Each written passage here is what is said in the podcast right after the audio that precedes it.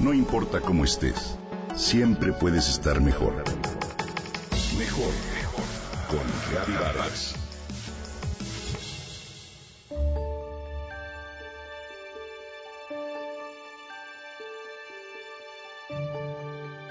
Un señor que paseaba por el campus de la Universidad de Harvard se detuvo ante un estudiante para preguntarle cómo llegar a un sitio determinado.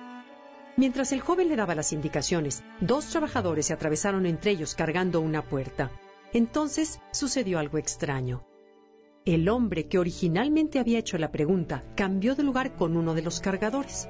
El estudiante continuó con las indicaciones sin percatarse de que la persona a la que se dirigía era totalmente diferente, más alta, de mayor edad, con distinta ropa y diferente voz.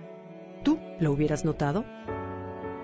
Lo que arrojó el experimento que realizaron Simons y Levin, publicado en Psychonomic Bulletin and Review en 1998, fue que más de la mitad de los que participaron en el experimento continuaron dando las instrucciones sin advertir en absoluto que la persona a la que se dirigían era otra.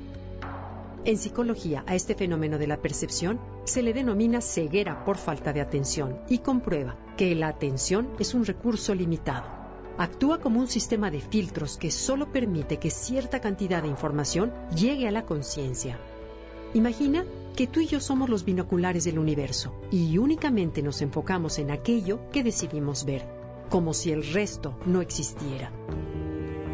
La ciencia nos dice que el cerebro recibe 400 mil millones de bits de información por segundo aproximadamente. Al ser imposible procesarlos todos de manera consciente, la atención se vuelve muy selectiva, por lo que solo somos conscientes de 2.000 bits.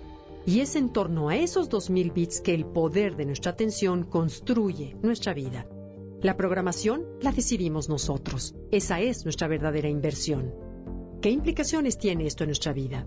¿Te has percatado en qué te fijas o en qué pones tu atención? En lo cotidiano, ¿qué es lo que tu mente suele resaltar? Lo imperfecto, el deterioro, las carencias, o bien lo bueno, la abundancia o la belleza. ¿Acaso seremos como los niños que solo prestan atención al juguete que el hermano les quita porque de otra manera ni caso le hacen?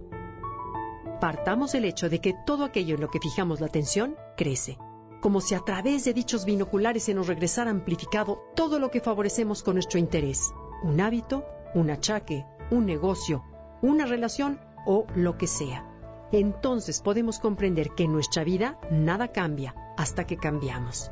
Finalmente nuestra experiencia se impregna y se colorea de todo a lo que de manera consciente decidimos dar vida. La física cuántica nos dice que lo que nos rodea se considera tanto partícula como onda.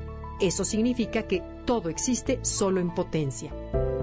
En el momento en que le damos atención a ese algo, colapsamos la onda de posibilidades y lo convertimos en algo más real, lo convertimos en partícula.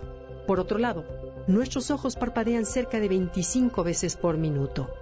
Pues bien, de la misma manera en que un cuadro de ilusión óptica nos reta a ver la imagen que en un principio nuestro cerebro no capta, la vida nos da en cada minuto 25 oportunidades de ver las cosas de manera diferente.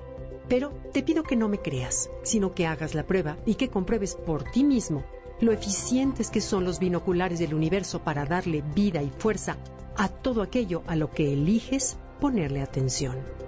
¿A qué le pones atención?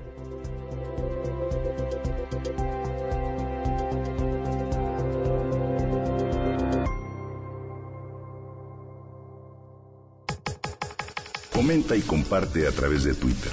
Gaby-Vargas. No importa cómo estés, siempre puedes estar mejor. Mejor con Gaby Vargas.